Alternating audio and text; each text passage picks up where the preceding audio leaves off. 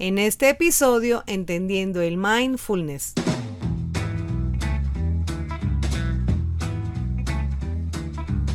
Bienvenidos a Doctor Rafita Radio.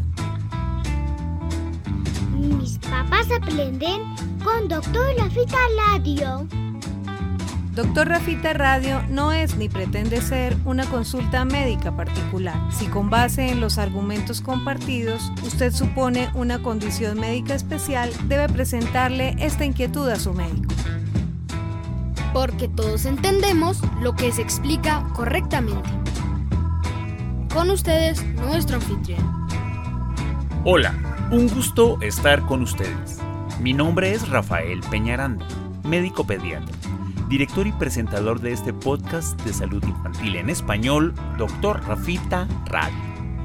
Este capítulo presenta un contenido que pretende explicar desde el concepto experto qué es el mindfulness como una herramienta favorable para intervenir la emoción y modular sus respuestas. La práctica de la conciencia plena en las actividades del presente ha demostrado que mejora la inteligencia emocional, potencia la creatividad, optimiza la capacidad de concentración y controla el estrés y la ansiedad. Para entender el mindfulness, tenemos a una genial invitada.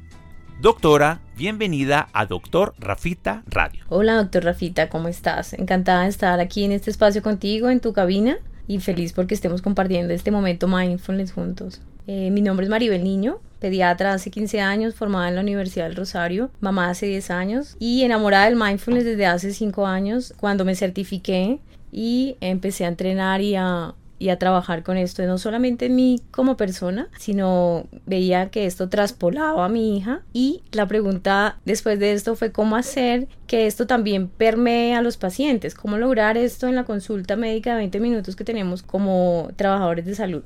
Eh, en esta búsqueda constante y sabiendo que somos no solamente un cuerpo, sino que por definición de psicología, por definición de antropología, teniendo en cuenta la definición de sociales en derechos humanos y la línea de los derechos humanos nos define como seres multidimensionales en donde no somos solamente un cuerpo físico, no solamente, no solamente somos un cuerpo mental, cognitivo, sino que también somos un cuerpo emocional, social, y, ¿por qué no decirlo, espiritual? Porque todos nacemos espirituales con la capacidad de amar y de creer. Ya eh, lo que vayamos creyendo en el transcurso de nuestras vidas, pues sí es decisión nuestra y ya es algo voluntario, pero todo ser humano por, somos seres espirituales. En esta búsqueda constante veía yo cómo tenía efectos positivos en mi autoconcepción y en mi vida me enamoré entonces y, decidí certificarme, pudiendo así mejorar en mi práctica no solamente hospitalaria, sino en los últimos años en consulta externa, mejorar esa atención. Cómo lograr esa integralidad soñada con los niños en una consulta, sino en cambio también teniendo en cuenta ese niño, a esa familia, a ese cuidador, papá, mamá, abuela, y cómo poderles transmitir ese mensaje para que todos esos hábitos saludables que yo les recomiendo, todos esos datos interesantes que se les dan en la consulta, lo puedan aplicar en su casa. Aquí viene entonces la pregunta obligada. ¿Qué es el mindfulness? Bueno, Rafita, antes de hablar de qué es, quiero contarles un cuento que a mí me enamoró desde que lo escuché. Se trata de un abuelo cherokee que estaba con su nieto, como todos los abuelos sabios, que le quería contar a su nieto cuáles son esas luchas constantes que tenemos los seres humanos. Y esa lucha como como diaria de todo ser humano se la expresó en dos lobos, uno lobo, lobo blanco y un lobo negro. Ese lobo blanco, le dice el abuelo al niño, representa todas las cualidades que tú esperas ver en una persona amable, compasiva, leal, amistosa, alegre, positiva, inspirada, amiga, bondadosa, empática. Y ese lobo negro, en cambio, nos habla de esas, de esa otra ser humano, de esa otra persona que tiene emociones como la rabia, el rencor, el resentimiento, la duda, el disconfort, la depresión, la ansiedad. Son esos sentimientos también que podemos tener como seres humanos. Y le dice el nieto al abuelo, pero abuelo, ¿tú cuál crees que los dos gane? Si tenemos dos lobitos con nosotros. Y el abuelo le dice, al que tú más alimentes. Luego la segunda pregunta que el nieto también sabio le dice a su abuelo, ¿y tu abuelo a cuál lobo alimentas más? Y el abuelo le dice, esto fue para mí revelador. El abuelo le dice, yo alimento a los dos, porque si tú alimentas a uno menos que a otro, siempre va a haber ese lobito negro en la esquina al acecho para hacerle daño al otro o armarle el motín. Entonces si tú vas alimentando a los dos lobitos, van juntos de la mano se conocen, están tranquilos y logramos ese equilibrio soñado por eh, personalmente como persona y como pediatra y como médico y como amiga, y como esposa, como mamá. Y ahí entendí, luego de terminar este cuento, que sí tenía que mm, estudiar mucho más el mindfulness. Lo estudié, me certifiqué, entendí un poquito más, Rafita, porque se lee mucho en la bibliografía, pero realmente no podía entender yo que cómo lo podía traspolar a mi vida y cómo se lo podía permear a mi hija, a mi familia y sobre todo a mi nicho que son mis niños y niñas en la consulta. Entonces, dicho este cuento que, que fue para mí, como les decía, revelador, les puedo decir qué es el mindfulness. El mindfulness definido en nuestro español es mente plena. El mindfulness es entonces la suma de prácticas que entrenan la mente para estar en este momento presente, en el aquí y en el ahora, con aceptación y sin juzgar. Es entonces como cuando tú vas al gimnasio, doctor Rafita. Vas al gimnasio a fortalecer un músculo o a determinado grupo de músculo. Esta nos enseña a cómo fortalecer nuestras conexiones neuronales. ¿Con respecto a qué? A cómo modular y manejar nuestras emociones. ¿Cómo se logra? A través de la definición que te conté, que es estar presente en el aquí y en el ahora, que es un principio de psicología, para no irme al pasado, que me llena de mucho resentimiento, de algunas culpas innecesarias, de juzgamientos ilógicos, de dudas, ¿cierto? Pero tampoco me lleva al futuro, que es un futuro que aún no ha ocurrido, a unas condiciones que todavía no han ocurrido, y eso me puede llevar a ansiedad o a momentos de ansiedad. ¿Qué pasa entonces? El mindfulness te lleva a estar abrazando tu presente, abrazando el acá, abrazando la dificultad, abrazando el momento malo, abrazando el momento también bueno, entendiéndolo y aceptándolo, no desde la visión de juez, sino de, de ver qué quiero aprender de esto, qué puedo aprender de esto y desde allí ver qué hago. Ya es tu decisión el qué hacer una vez ya te empapas de ese presente. Me gusta una escena linda del Kung Fu Panda, yo no sé si tú la viste, Rafita, en donde el, sabio, tortuga, porque todos son sabios, el tortuga gigante le dice a, a, Panda, le dice, estás muy preocupado por muchas cosas, ¿no? El pasado es historia del cual aprendiste, el futuro es un misterio y el presente es lo único que tienes, por eso se llama presente. Todo esto de los ejercicios mentales, las disciplinas para tener reconocimiento, aceptación, a veces suenan complejos, o sea, nos, nos permite hacer una segunda pregunta, o sea, ¿qué no es el mindfulness? Sí, exacto. También es muy importante porque antes de conocer el mindfulness no lo entendía. Lo primero que empecé a averiguar cuando supe que en el colegio lo estaban adoptando, porque fue allí en el colegio mi hija donde lo conocí, fue es hacer, hacer esa misma pregunta. Entonces recuerdo mucho y te puedo decir hoy con certeza lo que no es. El mindfulness no está ligado a ninguna práctica religiosa. No tienes ni siquiera que ser religioso. No está pegado a ninguna profesión, no tiene ni que ser ni maestro, ni médico, ni auxiliar, ni terapeuta, ni psicólogo.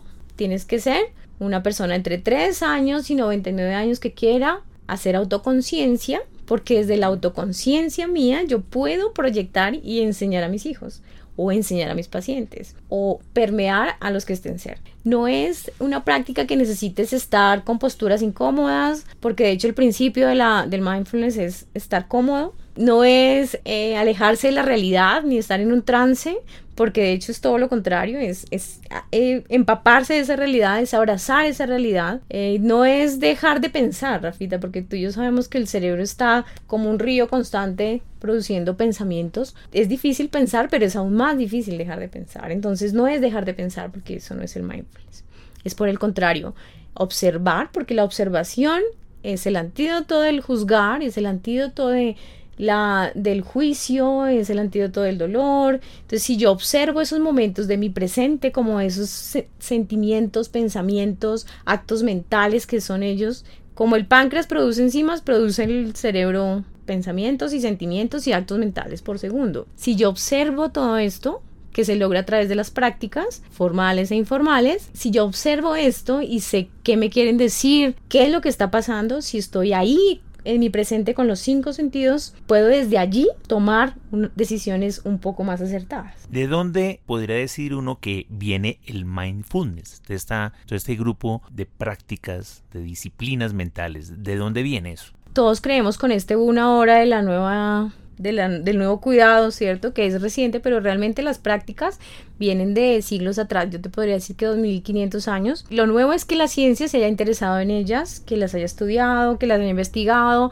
que los haya plasmado en libros, en artículos, porque en relación a la nueva tecnología y a, los estudios con resonancia magnética nuclear dinámica, eh, con electrodos allí dentro del encéfalo para otro tipo de patologías como la epilepsia, por ejemplo, se encontraron también cambios que llevaron a que la ciencia se interesara en el tema y arrojara estudios muy positivos de la aplicación del mindfulness en diferentes áreas. Estas son prácticas remotas de siglos atrás, pero que las trajimos al occidente. Cuando yo me enamoré realmente del mindfulness es cuando me di cuenta que esas prácticas traídas del, del oriente se sumaban a la neurociencia del occidente y lograban ese empalme de cómo me podían explicar que esas prácticas sí funcionaran. Es una, hay una fundamentación científica detrás de todo eso. Detrás de todo eso. Ya hoy día en el occidente, en aquí en nuestro occidente, pues se interesaron mucho en el tema y tenemos pues aquí mismo traje algunos artículos, pero pues no es el, motivo del podcast. Es porque cuando tú te das cuenta que con una sola práctica que les digas en consulta y que la hagan, cambia no solamente eh, la calidad de vida de esos niños, sino que las familias cambian y te das cuenta de que, que, cuando el medio ambiente cambia, ese niño tiene un efecto positivo y tiene más posibilidades de alcanzar su máximo potencial, como lo dice el ANSE y como lo dice la UNICEF y como lo dice la OMS. ¿Cómo aprendo yo a hacer mindfulness? Eso es leyendo, viéndolo, tengo que hacer un curso. ¿Cómo lleva uno a alguien a ese universo de prácticas mentales para vivir el presente, vivir el ahora, para ser resolutivo, para poder aceptar sin juzgar? ¿Cómo, cómo lo aprendo yo y cómo ayudo a que la gente lo aprenda como parte de mi práctica en la atención y en el cuidado de, de los niños? Ahí tiene mucho autodidacta inicialmente en mi caso. Eh, sin embargo, tras leer muchos textos y libros, seguía sin entender. Entonces sí me certifiqué para que alguien certificado me explicara. Cuando tú aprendes, cuando tú empiezas a hacer las prácticas formales en acción, allí tú entiendes cómo se hacen, qué tiempo necesitan, los, sobre todo los impactos que tienen en tu vida diaria, como mamá, como médico, como pediatra, como compañera. Sí es importante lo autodidacta, sumarlo a alguien certificado que te enseñe. Yo como padre, ¿cómo lo aprendo? Ese es el motivo de hoy de nuestro podcast, Grafita. Te quiero traer, eh, quisiera entregarles en este espacio todas las prácticas formales. La formalidad desde el podcast no es tan fácil, pero se las puedo mencionar.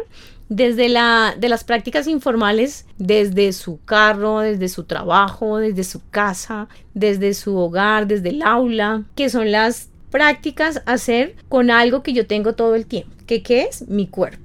Rafita, tú y yo sabemos que la mente se puede ir a años luz de acá, pero en segundos tú te vas aquí, tú puedes estar presente aquí, pero tu mente está en otro lado. Pero lo que algo sí es en tiempo presente es el cuerpo. Entonces hay prácticas, una, yo las, en la medida en que uno las va automatizando, las va aprendiendo y ya cuando te das cuenta las estás haciendo sin darte cuenta. Pero lo ideal es que hagas conciencia de la actividad. No es que estés viendo un concierto y estés haciendo la actividad. No, la idea es que tú hagas autoconciencia. ¿Qué voy a hacer? Entonces puede ser que le dediques una, un, un minuto al día está perfecto.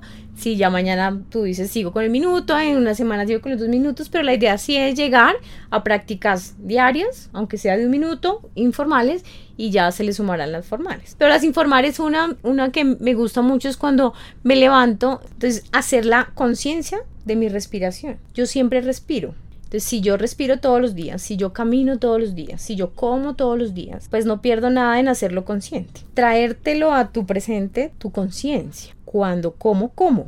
Ahí no estás ni escribiéndole a Juan que ya vas a llegar al trabajo, que llegue tarde, sino que estás ahí. O sea, tú puedes tomar cualquiera de tus rutinas, como atarlo a una rutina, cuál te va mejor, porque no a todos nos va igual en las mismas rutinas. Entonces, otra automatismo es hacerlo durante, si ves un semáforo en rojo, en ese, en ese momento el semáforo en rojo, agradecer por algo que te pasó el día anterior, agradecer por lo que quieras, agradecer por estar ahí, por lo que sea, pero cuando veas el semáforo en rojo, agradece. Estás escuchando Doctor Rafita Radio. ¿Esos ejercicios me llevan a qué? ¿Qué logro yo? ¿Cuál es el objetivo de hacerme consciente de cada momento sin contaminación de los otros elementos, concentrado en la actividad del presente? Cuando yo empiezo a dejar esos contaminantes, ¿qué, logro? O sea, ¿cuál es el objetivo de todos esos ejercicios? ¿Cuál es mi premio finalmente dentro de lo dentro de mi desarrollo de mi entrenamiento de mindfulness? La, las conexiones neuronales son como, como autopistas, ¿cierto? Entonces, cuando yo entreno, cuando yo lo hago de manera constante, hago que, que la, el efecto de la amígdala, que es como nuestro sistema de lucha y huida, esté un poquito más bajo, que, que esté un poquito más, descanse un poquito más, que la amígdala no esté tan activa todo el tiempo. La amígdala está antecedida del tálamo, que el tálamo es como el triage. Cuando llega cualquier emoción, evolutivamente cualquier emoción, sea de peligro, de miedo, de huida, o buena o mala, llega el tálamo y el tálamo hace como, la, como el triage, la clasificación. No es de peligro, no es te vas para la corteza y haces toda la conexión allá arriba por la corteza. Entonces es más sensata. Tengo el modo inteligente que es el prefrontal, lo tengo en alta mega, tengo 200 megas en el prefrontal porque todo va consciente. Pero cuando hay un momento de lucha huida, que evolutivamente ese cerebro primitivo no ha cambiado mucho, antes era el tigre, el oso, ahora es el, el accidente de tránsito, es la moto, es el ladrón, ¿sí? Habemos personas que tenemos ese sistema de lucha huida a 100% todo el tiempo. Es decir, se me regó el café con leche y ya parece que me hubiera matado al tigre. Una discusión muy pequeña se convierte en una tragedia, una diferencia con un compañero se convierte en una tragedia, o con mi hijo una situación de diferencia se convierte pues en una tragedia. Eso pasa cuando estamos con ese sistema de lucha de vida alterado. No estamos escuchando, no estamos ahí en los cinco sentidos, sino que estamos desde el juicio desde nuestras concepciones, dando cuando lo único que quería ese hijo era que yo lo escuchara con los cinco sentidos. Cuando yo hago todas esas conexiones, tú me preguntabas en qué me sirve, es para que suban las megas en el prefrontal y que sea un, allí tenemos todo lo de la parte consciente, inteligente, es un cerebro que está, ¿cierto? Con todas las capacidades de, de reflexión, de amar, de perdón. Hay tiempo para la bondad, hay tiempo para el perdón, hay tiempo para escuchar, hay tiempo para perdonar, hay tiempo para bajar el, el grito y el regaño y todo esto y hay tiempo para hacer, ser más equilibrados y poder desde la calma ayudar a mi hijo, ayudar a mi paciente, ayudar a, o por lo menos ayudarme a mí. Yo aprendo a tener, digamos, esa calma de reflexión y a tratar de tener pensamientos más cómodos y claros, menos agresivos, más intelectualizados desde ese punto de vista. Yo puedo entrenar al niño, o sea, yo como cuidador que aprendí a ser una persona con aceptación, que aprendí a no juzgar o que por lo menos estoy en ese plan, solo me sirve para cuidar al niño o yo puedo hacer que el niño también tenga esas prácticas de mindfulness para que él también acepte y no juzgue? Los niños menores de tres años, más o menos, eh, son maestros del mindfulness. Yo veía a mi hija a los dos años o tú a tu hijo o tú ves a cualquier niño en el parque de esa edad y ellos están ahí. O sea, están jugando con la piedrecita, están jugando con el banano que se estén comiendo. Ellos son nuestros maestros del mindfulness. Y la medida en que uno va creciendo este, este comportamiento, porque evolutivamente va cambiando también, querer que ellos hagan ese tipo de prácticas, tenemos que ser modelos.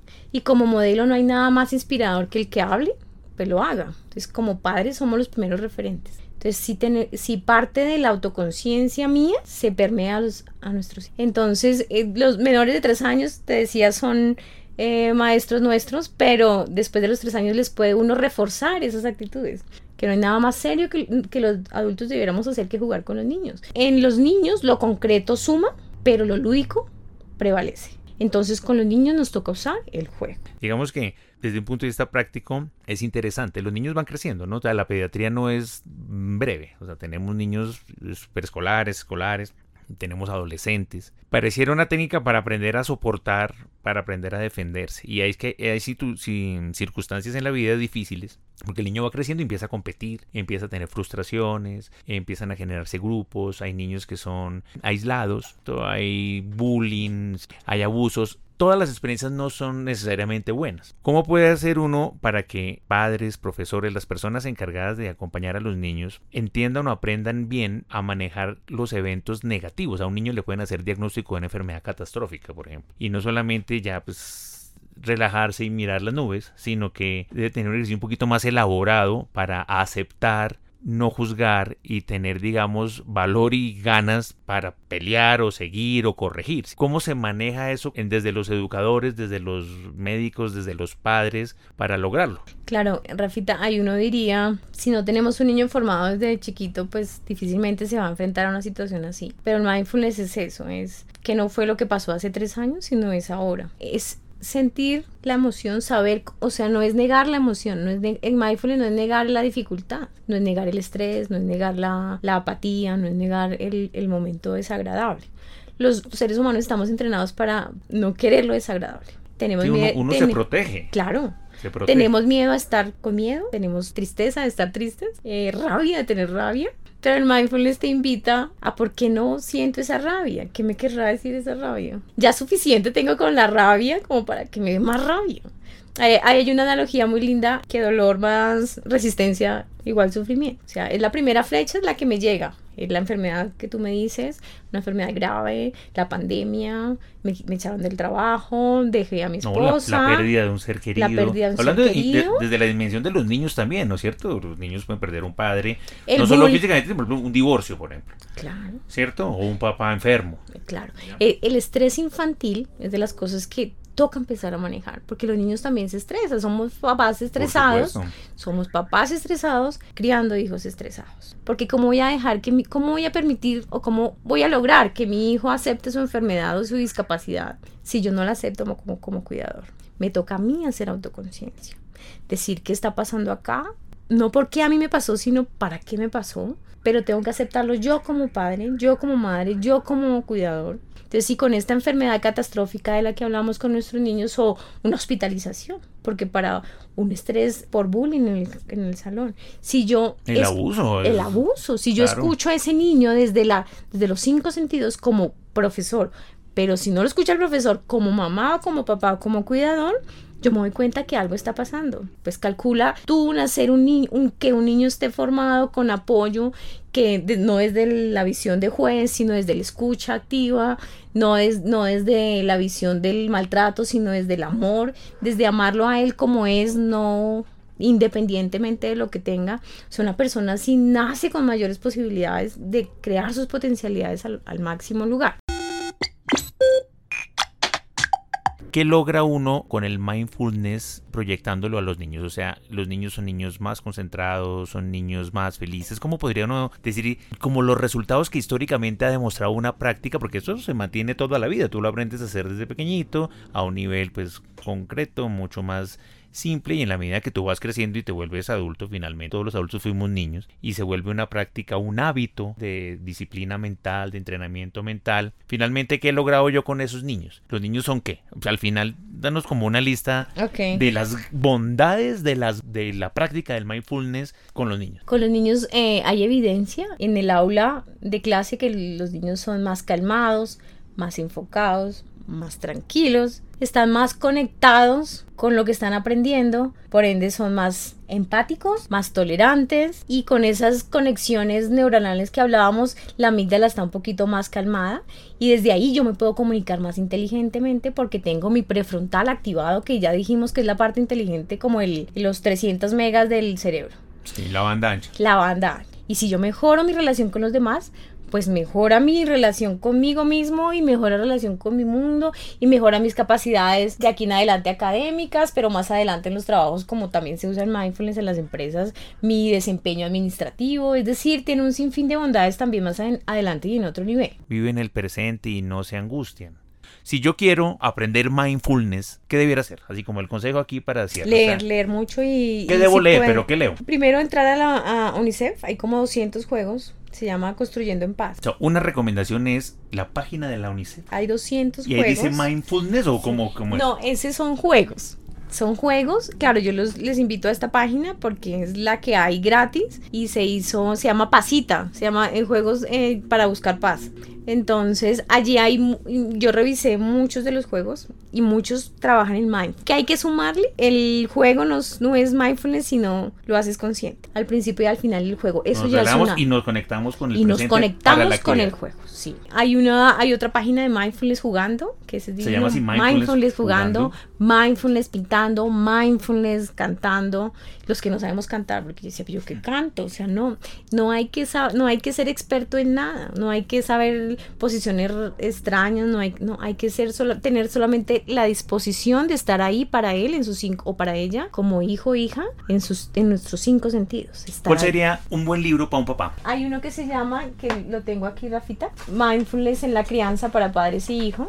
Este Mindfulness para padres y hijos es muy recomendado porque fue mi segundo libro. Lo encuentran en cualquier librería, yo lo encontré en la Librería Nacional. Es de Editorial Sirio y es del doctor Christopher Willard. Bueno, como esto es un podcast de salud, el mindfulness trae salud mental. Es, es, Sí. Claro, es esa es una dimensión. estrategia Es una dimensión. para mejorar o proteger mi salud mental. Es que tiene un impacto de ese tipo, reflexivo. Como dices tú, no es religión, no es una tendencia mística, no. Es simplemente una disciplina mental. Vivir el presente, disfrutar, aceptar lo que no puedo cambiar, mm, no juzgar, tener una energía que transmita ese equilibrio, esa calma en los grupos, en los niños, para que puedan tener comunicación asertiva con uno, que le cuenten cosas, que se conecten con uno, que no se aíslen, que aprendan a estar ahí. Doctora Maribel, para cerrar este episodio, háblenos del mindfulness como valioso desde la perspectiva del proceso, desde la perspectiva del camino, no estrictamente de su resultado. Bueno, un consejo ya para terminar, enfocarnos siempre en cuanto a la crianza en el, en el proceso, ¿sí? Y el proceso es este presente porque sumarle al proceso y darle valor a ese proceso le da valor a cualquier ser humano, independientemente del resultado. Entonces, eso es un consejo también mindfulness y nada, me resta solamente agradecerte a ti,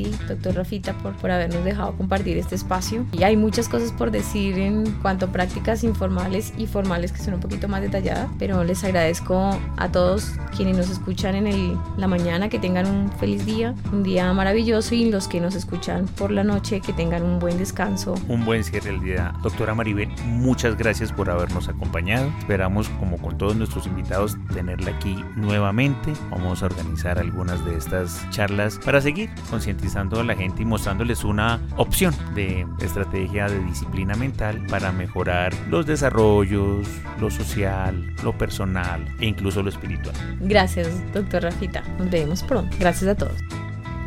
Doctor Rafita Radio es un podcast y un video podcast grabado en los estudios del Dr. Rafael Peñaranda, con la asistencia de la doctora Viviana Fajardo en la presentación, de Simón Peñaranda en la ingeniería de sonido y de Sara Sofía Peñaranda en el arte gráfico. Nuestra información en Facebook, Instagram y Twitter como Dr. Rafita y en LinkedIn como Rafael Peñaranda Suárez. Pueden visitar www.drrafita.com para encontrar todos los episodios del podcast, el material del canal de YouTube, los servicios y la conexión con todas nuestras redes sociales. La producción de este programa agradece permanentemente la asesoría del doctor Jorge Enrique Zamora en Colombia y del doctor José David Gámez en los Estados Unidos de América. Un abrazo para todos y nos encontramos en la próxima transmisión de este su podcast.